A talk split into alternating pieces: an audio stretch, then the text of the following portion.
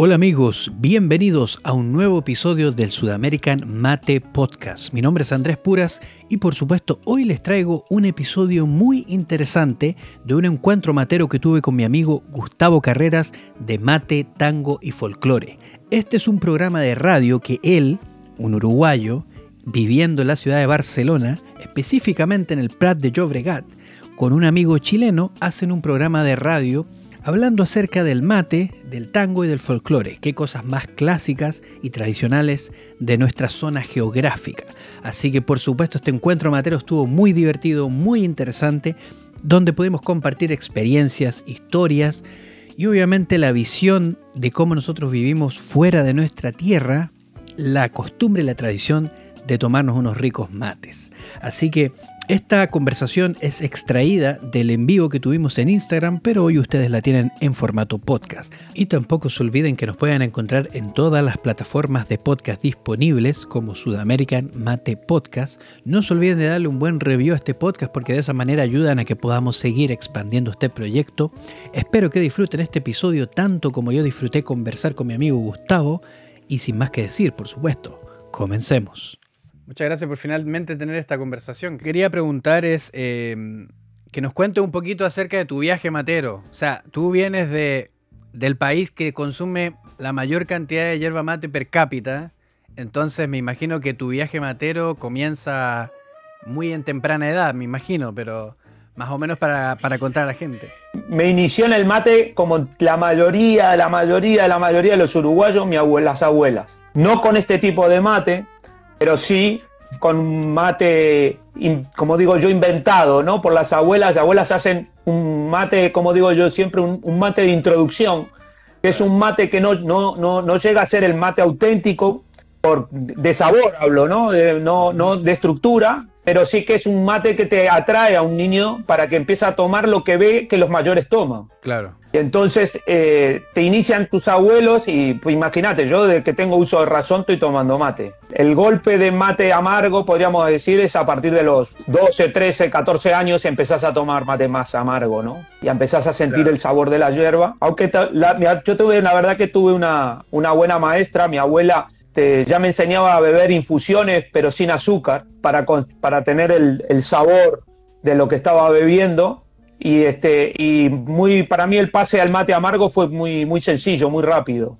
Claro. Sí no y aparte que aparte que por lo que yo obviamente em, yo soy una persona que, que, partió tomando mate digamos por por un amigo hace mucho tiempo pero donde yo, de donde yo vengo, geográficamente nadie tomaba mate, o sea, muy poca gente. Lo que me causa mucha curiosidad y que siempre lo cuento como una anécdota es que en mi casa siempre había un mate y una bombilla porque la gente acostumbraba a, comprar un mate y una bombilla para traer de recuerdo o de un recuerdo de un viaje que hiciste. Yo hacía los viajes al, sur del país o, a Santiago y siempre traía un mate y una bombilla. No sé por qué, pero tenía ese concepto de que este es un buen regalo.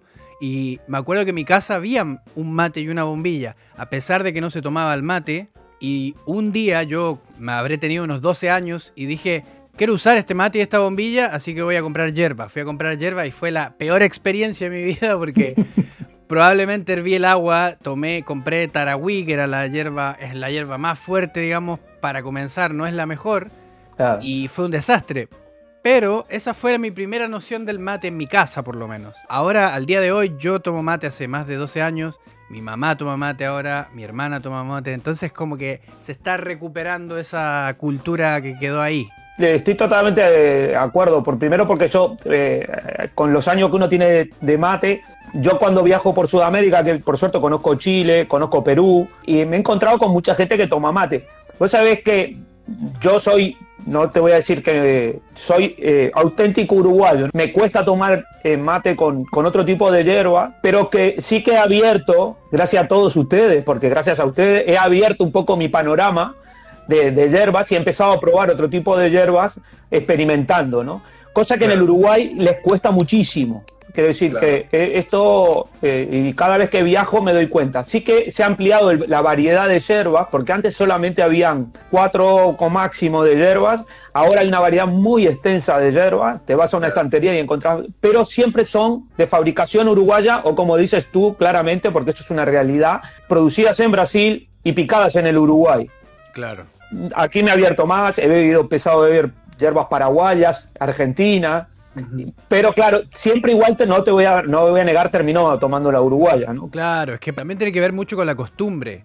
Y yo creo que, obviamente, si llevas muchos años tomando un estilo de hierba mate, obviamente no es fácil pasarse a otro. En mi caso, yo siempre empecé a tomar con hierbas argentinas, entonces cuando yo probé por primera vez Canarias, por ejemplo, que fue mi primera hierba del estilo uruguayo que yo tomé, fue obviamente un cambio, pero eso también me abrió mucho la mente para probar más, más distintos tipos de hierba mate también. Y la gente en general, por lo menos en Argentina, ahora están tomando mucha hierba Canarias, que no es lo mismo que pasa en Uruguay. Yo creo que en Uruguay la gente no toma más hierba argentina, siguen tomando la hierba de, de ellos, y que me parece perfecto, pero es como súper curioso a veces verlo, de que hay gente de que abrir un poquito más las mentes a que las personas también prueben las diferencias de la hierba mate, porque. Vos sabés que eh, todo lo lleva, todas estas cosas lo lleva el, el, la, ¿cómo te voy a explicar? El nacionalismo, ¿no? Podría decíamos decir, sin entrar en política, pero es como un sello de identidad y les cuesta entrar en, en, otro mercado. También te voy a entender que es con lo que acabas de decir, es una realidad. Después que uno tiene un paladar, es muy difícil cambiar el paladar y adecuarse a esto. Y pensá que, fíjate lo que te estoy diciendo, yo estoy tomando yerba uruguaya desde los 12, ponele por decir, y hierba de, desde los 12 años, cuando me colocan otra hierba, eh, me cuesta, me cuesta. Inclusive, la ver canaria, por ejemplo, que son la, la y la canaria, que son las hierbas, podríamos decir, top del, del Uruguay, han hecho suaves, que son las que consumo yo. Yo ya no consumo la canaria amarilla ni, ni, la, ni la Sara roja, consumo la suave, pero es por un problema por lo que hablamos, consumimos mucho mate, no es bueno tampoco estar metiéndole tanto, tanta tensión al cuerpo y hay que variar para que eso no se dispare. La edad eh, y, eh, es muy peligrosa para estas cosas porque yo siempre se los pongo como ejemplo, es como si te tomaras un termo de café. Este, no, no podés estar tomándote un termo de café de mañana y de tarde. Claro. Lo que yo considero que, te hace mucho abrirte a, también a, poder no ser tan cerrado en tu propia cosa es, vivir fuera, conocer más personas. Bueno, yo llevo años viviendo fuera de mi país, pero, pero también viví en España y obviamente el primer encuentro para mí eh, de mi cultura a pasar a otra cultura es todo un cambio. A pesar de que yo, mi familia es, parte de mi familia es del País Vasco, pero pero es complicado en ese entonces como que, claro, eh, un poco cambiarse de lo que uno tiene. Y creo que poco a poco la gente va abriéndose un poquito más las posibilidades de, aprender a, Más que nada porque yo considero que el mate es algo que se puede disfrutar y que también em, yo veo al mate como, como el café, por ejemplo, que el café es una industria que creció tanto y para mí el mate puede crecer tanto como el café y tiene tanta diversidad que eso permite de que las personas puedan estudiarlo, que puedan aprender, que puedan distinguir, pero al mismo tiempo que puedan disfrutarlo. Por eso gente cuando me dice que, le gusta esta hierba o que no le gustan estas hierbas, está bien. Yo digo, está bien. Si te gusta Canaria, está muy bien. Si no te gusta, también está bien. También. Porque te gusta otra y para eso las empresas existen. El concepto no es lo que le echas dentro del mate, es quién lo, cómo lo ceba o cómo lo da, con qué sentimiento lo da, con qué ganas de compartir lo estás dando, ¿vale? Todo eso lo, lo hacían los gauchos. Es decir, Vos pensás que el mate, cuando, cuando en, Uruguay o en Argentina eh, se sentaban los gauchos a, comer o a sentarse a tomar, la bienvenida a otra persona era con esto. Claro. Entonces, era una, apertura cultural cuando, cuando uno eh, le llevaba un mate a alguien. Y aparte el solo hecho de compartir, porque en verdad compartís, compartís mucho más que en el café, porque estás compartiendo la boca y el contenido. Entonces eh, es un como un como digo yo como un golpe de confianza a quien se lo estás dando y es una apertura emocional también a la persona con quien se lo das. Y eso no, te creas que hay muchas bebidas que quien tienen todo eso. absolutamente. Yo creo yo eso es lo que el otro de hecho el otro día hablaba con mi mujer y yo le decía eso, yo le decía hay, hay, ciertas personas como que suelen poner al mate como tipo en el centro de todo, pero yo considero que el mate no está en el centro de todo, sino que el mate acompaña todo. Porque, por ejemplo, las conversaciones que yo pueda tener contigo en una ronda sentado tomando un mate, el mate es compañero. De hecho, yo creo que el mate, la esencia misma del mate es compartir. Es un cómplice. el mate es un cómplice. Es un compañero, entonces tú estás, puedes estar sentado, puedes estar solo, meditando, con tu mate en la mano, leyendo tu libro o puedes estar sentado en una ronda compartiendo una conversación. Yo, por ejemplo, nosotros, cuando yo era joven, mis amigos, o era joven, qué cabrón que soy. sí, sí, bueno, tengo una edad más, más edad que tú tengo. Eh, cuando teníamos, nosotros nos juntábamos, vamos a tomar unos mates. Nos sentábamos en una esquina, por decir algo, en un sitio, nos llevábamos mate y conversábamos. Pam, pam, pam, pam, pam, pam. Era, aparte de que ser un ritual muy interesante y aparte porque te hidratás, porque no hablamos de todas las propiedades que tiene la yerba mate, que tenemos, tenemos un montón de, ejemplos con los jugadores de fútbol que, por algo la beben. Este, había un, un dame y tú, y me explicabas tú, y, yo te explico a ti, y tú me explicas a mí, y estábamos un rato de hablando de cosas verdaderamente para esa edad y muy importante porque eran muy internas. Y como yo digo siempre, era mucho más barato ir a tomar mate y hablar con un amigo que pagar un psicólogo. Claro, es que porque te da la, te da la instancia para sentarte y conversar y abrir tu corazón, y tal cual dice, es dar confianza a una persona con la cual estás conversando. No a cualquiera uno le pasa al mate, pero eso también abre hacia la otra persona a decir, me está dando algo que tiene un significado mayor. Entonces eso yo creo que radica mucho y, y la verdad que para mí el mate es eso. O sea, la esencia principal es compartirlo y es poder enseñarlo. Y de esa manera lo podemos hacer que más gente lo conozca, es poder compartirlo. Cuando yo comencé en esto de Sudamerican Mate haciendo los videos, aparte de, porque a mí hay veces que a lo mejor lo del mate al día de hoy no es algo tan, no es mainstream como se le dice, no es como súper popular entre todos. Entonces, hacer a lo mejor lo que yo estaba haciendo, lo hago, pero porque realmente quiero que gente conozca esto. Durante la cuarentena, la cantidad de personas que comenzaron a tomar mate es impresionante. La cantidad de personas que a mí me escribe diciéndome que vio un video mío porque querían aprender cómo hacer el mate. Y eso es la única forma que tiene. Imagínate, estamos todos encerrados. La único que puedo ver es YouTube y decir, oh, voy a ver qué dice este flaco para ver cómo hago el mate. Y así empiezan. Y después vamos ahí creciendo y la verdad que eso es lo que a mí me gusta. Tiene un montón de factores que, yo, mira, yo, yo te sigo, por primero de todo, por primero te sigo por dos razones. Primero, porque popularizas algo para nosotros muy importante. Segundo, porque la sociedad está pasando por unos momentos sumamente difíciles y el mate cumple una función importantísima a nivel humano. Inclusive con lo que acabas de decir, solitariamente. Es decir, el solo hecho de concentrarte, de intentar, digo, hacer un buen mate, solamente el, preparado ya te lleva a una concentración personal y la cabeza no se te vuela. Esto. Después es reflexivo. En el Uruguay se utilizaba mucho para estudiar, porque dice que aumentaba la, concentración. Claro, este, porque te enfoca. Todo es por un problema de enfoque. Y en esta sociedad estamos desenfocados totalmente. Absolutamente. totalmente desenfocados. Entonces, no sabemos cuál es la, dónde están los placeres, como digo yo siempre. Estamos perdidos. Y de repente esta conversación que hoy la estamos haciendo así, pero seguro que algún día la vamos a hacer personalmente y podemos tirarnos horas hablando mientras que haya un amargo entre medio. Lo grabamos para un podcast en tres partes. no, pero tal cual dices, para mí esto es... A mí lo que me gusta eso es del mate. Yo tuve solamente la oportunidad de ir a Argentina, me acuerdo, dos veces ya. Y poder ver cómo, cómo es la cultura del mate en Argentina y que es muy social y aquí es donde yo, como, como todos los que toman mate saben que los uruguayos tienen más la fama de ser los cebadores pro, como yo les digo.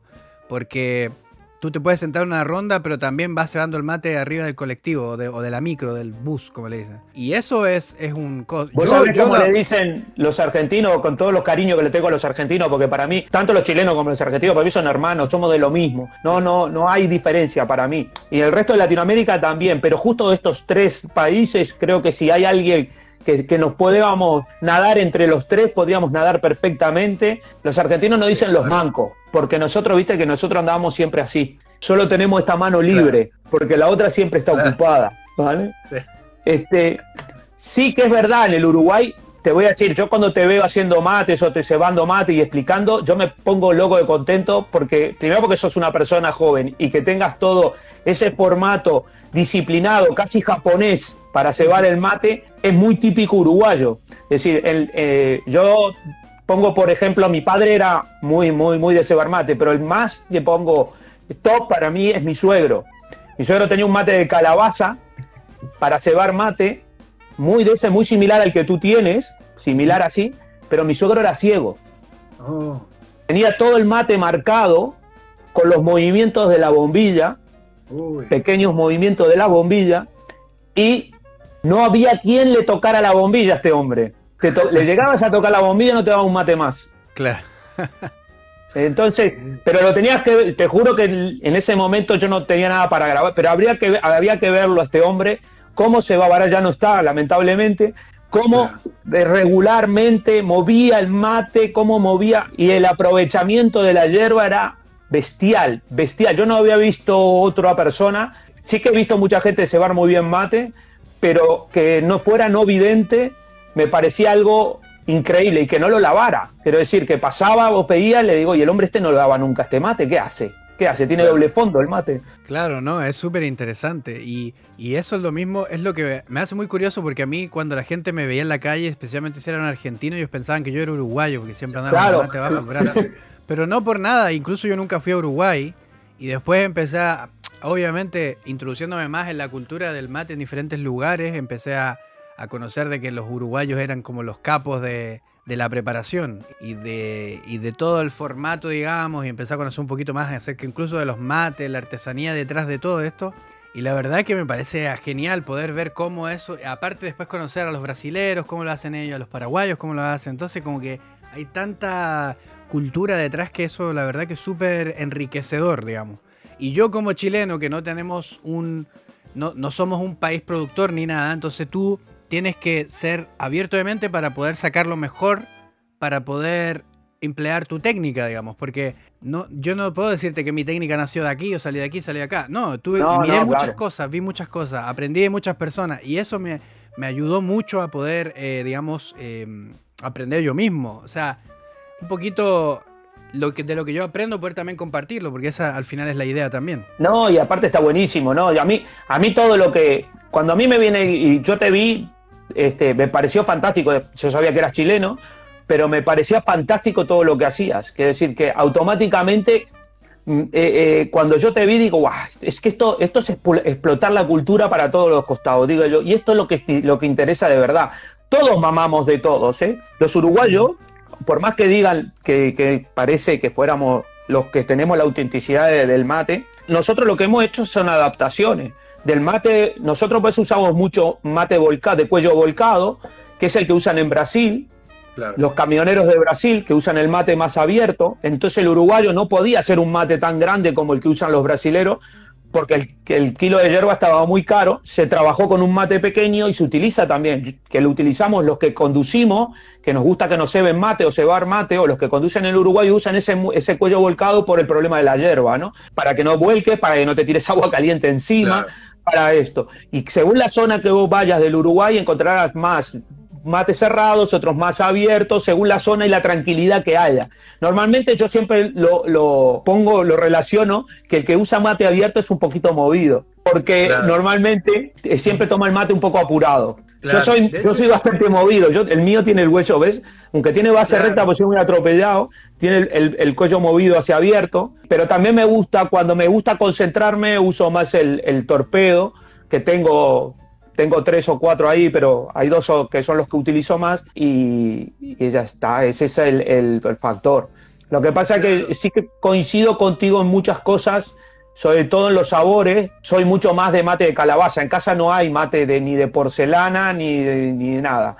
No estoy, no estoy diciendo que lo otro sea malo, ¿eh? Ojo, ¿eh? No, no, no lo estoy diciendo, ¿eh? Que todo lo contrario. Ya hablamos al principio del vídeo que lo importante del mate es compartir el mate. Da lo mismo en que lo cebes. Pero sí que a nivel sabor me cuesta mucho comprar mates de, de cerámica o, o de, hay una de madera inclusive que eh, no, no, utilizo. Mis abuelas sí utilizaban cosas así. Yo creo que también eso ha sido la, la ventaja de, de, ver cómo es, todo esto crece, porque la verdad que se han creado mates y recipiente mate de, de diferentes materiales que también cubren necesidades de las personas también. Y yo creo, es lo mismo que tú decías, que la gente, los camioneros usan. De hecho, por eso se llama mate camionero. Yo no sabía. Claro, claro, sí, sí, ahí viene. Y, claro, empecé leyendo un poquito la historia de los mates y decía, se llama mate camionero porque lo, lo, usan, son los mates que usan los camioneros en la ruta. son mates grandes, son mates que, que puedes poner más hierba, pero al mismo tiempo que vas cebando más lento. O sea, la hierba te dura más. El porongo debe, de cortar el porongo más arra, lo dejaron levantar un poco y lo cortaron más arriba. Claro, justamente. Entonces, la, necesidad que se cubre ahí también cuando gente me pregunta acerca de los mates cerámica o los mates de vidrio, los mates de acero, que está bien. Yo, obviamente, a mí me encantan las calabazas porque creo que es como el sabor tradicional. Tenemos algo de indio.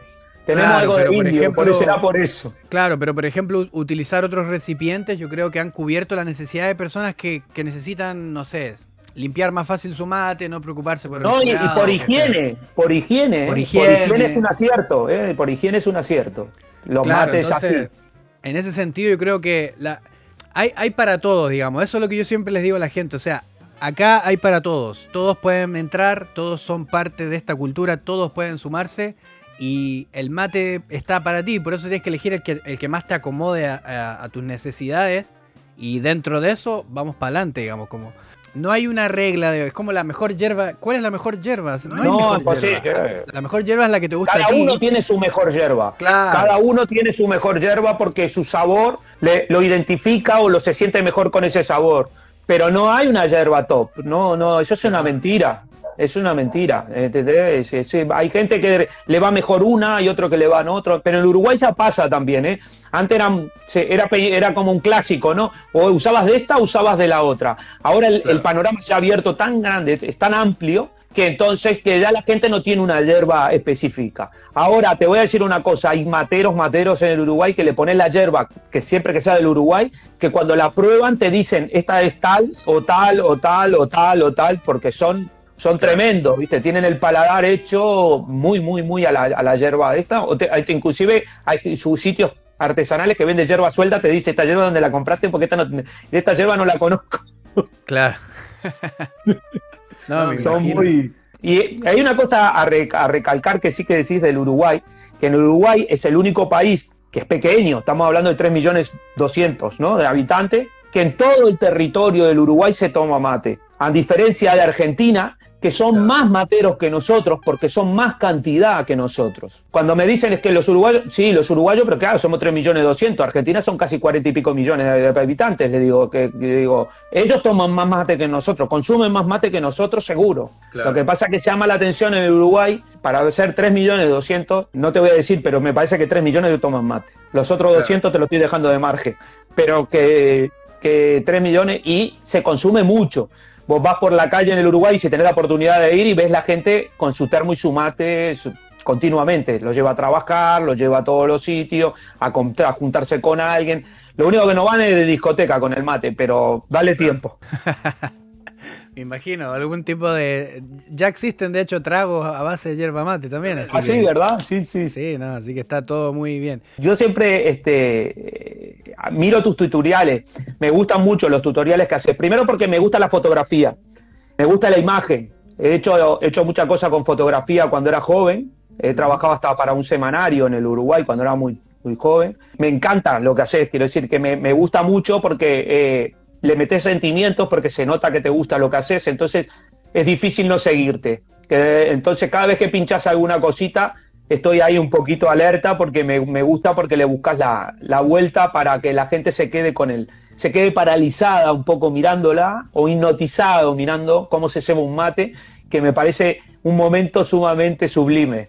Claro, yo, y, e, yo creo que esa, esa para mí fue una de las motivaciones para empezar eh, Sudamerican Mate, fue Pasa que yo soy, yo hago fotos, soy fotógrafo y, hago videos, soy videógrafo. Entonces, cuando yo comencé, yo dije, quiero ver cuán lejos se puede llegar poniendo todos mis conocimientos en algo que es tan cotidiano para mí, como el mate. Y así es como comenzó, digamos. Y la verdad que tal cual dice, o sea, voy a hacer una confesión acá con la gente que está conectada y contigo, pero yo hay veces que yo estoy sabando un mate y yo quedo tan, quedo tan así como me gusta tanto cómo se ve el mate cuando recién lo, dejo a, pronto y le, mando el primer mate, que a veces tengo que correr por la cámara para sacarle una foto, porque como que siento que ese momento hay que capturarlo.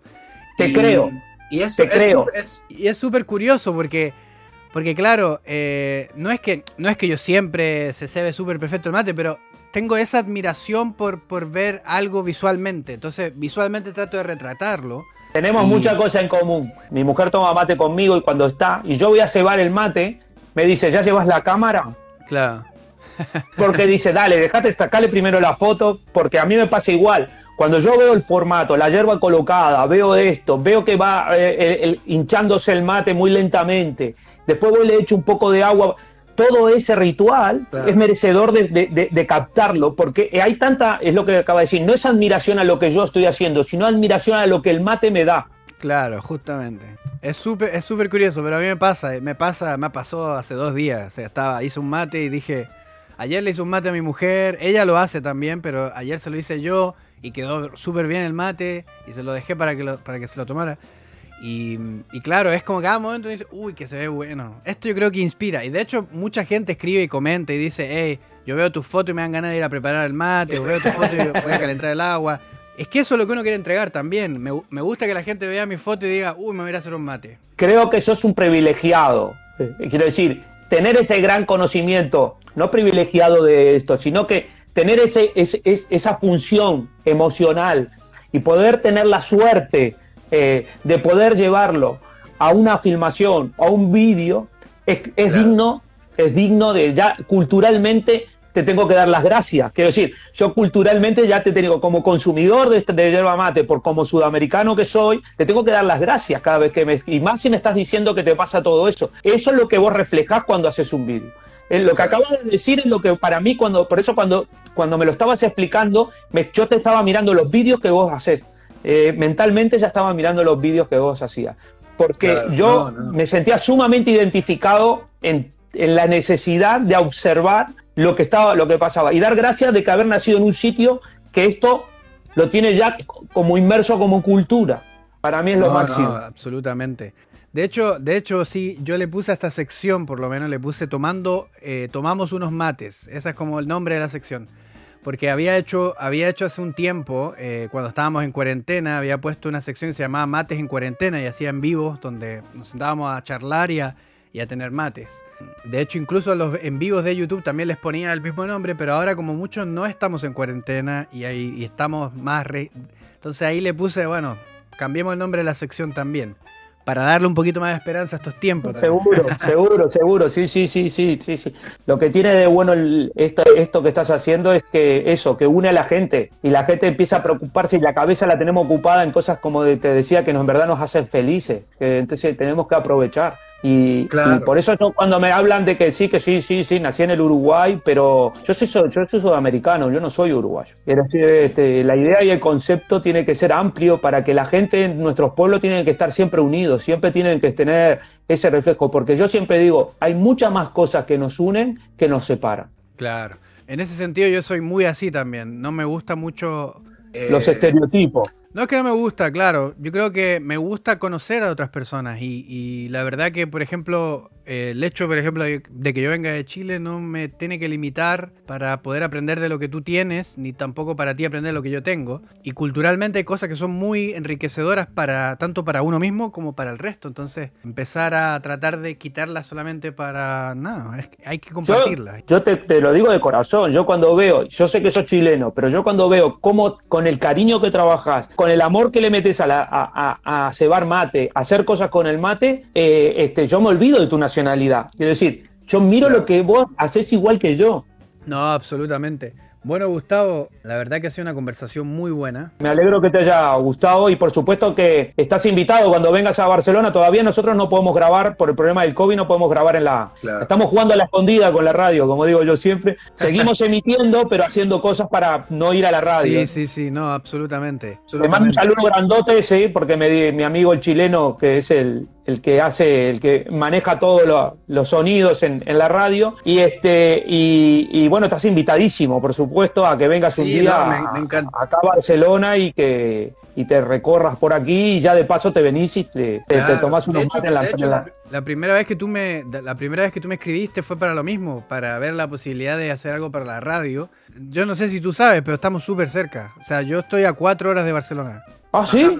Tengo ganas de bajar a, España hace bastante tiempo, así que si llego a ir a Barcelona, quiero ir a visitar a Nico también, que está en Tarragona, y me dijo que me podía hospedar, así que yo dije, bueno. Podríamos hacer un encuentro en la radio con los dos. Hacemos un encuentro matero, ¿no? Sería, sería muy divertido. Sí, el Mercosur, un chileno, un uruguayo y un argentino. Sería ideal, sería ideal. Para la radio sería un puntazo. Un sentimiento de hermandad importantísimo, importantísimo. Claro, no, Todos unidos por una sola causa. Ahí tenemos que ir viendo cómo, cómo armamos el asunto, pero también muchísimas gracias por, por aceptar la invitación. Obviamente esta no va a ser la primera vez, creo que podemos sentarnos a, a, hacer otro episodio, digamos. Estamos en antena, ¿eh? Quiere decir que ah. es la 91.6 FM del Prat Radio. Estamos en antena, tenemos antena y todo, así que... 91.6 FM en España, así que los amigos que están en España pueden escuchar la radio y el programa Mate, Tango y Folclore. Así que muchísimas gracias, Gustavo. Un abrazo, hermano. Muchas gracias a ti, ¿eh? Chao, chao. Ok, chao. Bueno amigos, y ese fue el episodio que tuvimos con mi amigo Gustavo Carreras de Mate, Tango y Folclore. Espero que les haya gustado el episodio y ustedes saben que nos pueden buscar en todas las plataformas de podcast disponibles, así que no se olviden de buscar el Sudamerican Mate Podcast, ¿ok? Mi nombre es Andrés y espero verte en el próximo capítulo de Tomamos unos mates con. Hasta entonces, buenos mates.